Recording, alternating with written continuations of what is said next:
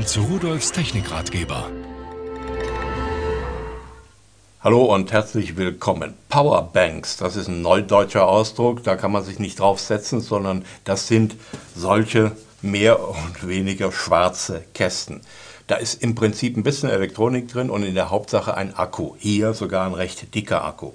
Von Revolt, die Powerbank, 12.000 Milliampere-Stunden. Naja, äh, anständigerweise sagt man 12 Ampere-Stunden. Und das ist eine ganze Menge an Kapazität. Damit kann man eine ganze Menge Geräte lange betreiben.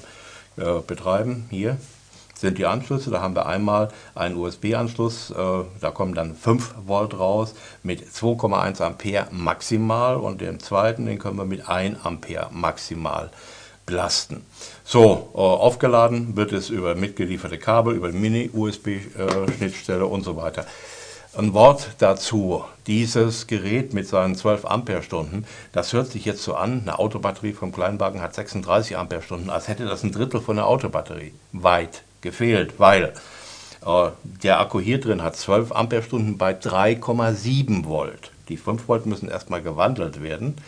Äh, und vergleichen kann man es eigentlich nur mit einer Autobatterie bei 12 Volt und 36 Ampere-Stunden, wenn man die Wattstunden ausrechnet. Strom mal, also das heißt Kapazität, mal Spannung. Da kommen wir hier auf 44,4 Wattstunden, die wir theoretisch hätten.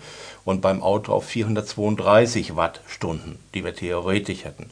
Da man Akkus aber nicht so tief entladen kann und darf, ist es in der Praxis wesentlich weniger. Also Sie sehen, die hat ein Zehntel der Kapazität einer Autobatterie. Äh, zumindest Sie hören es von mir.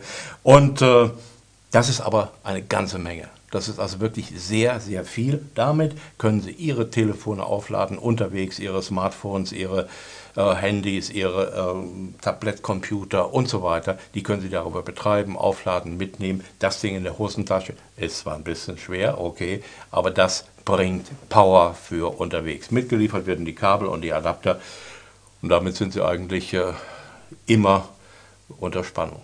Und tschüss.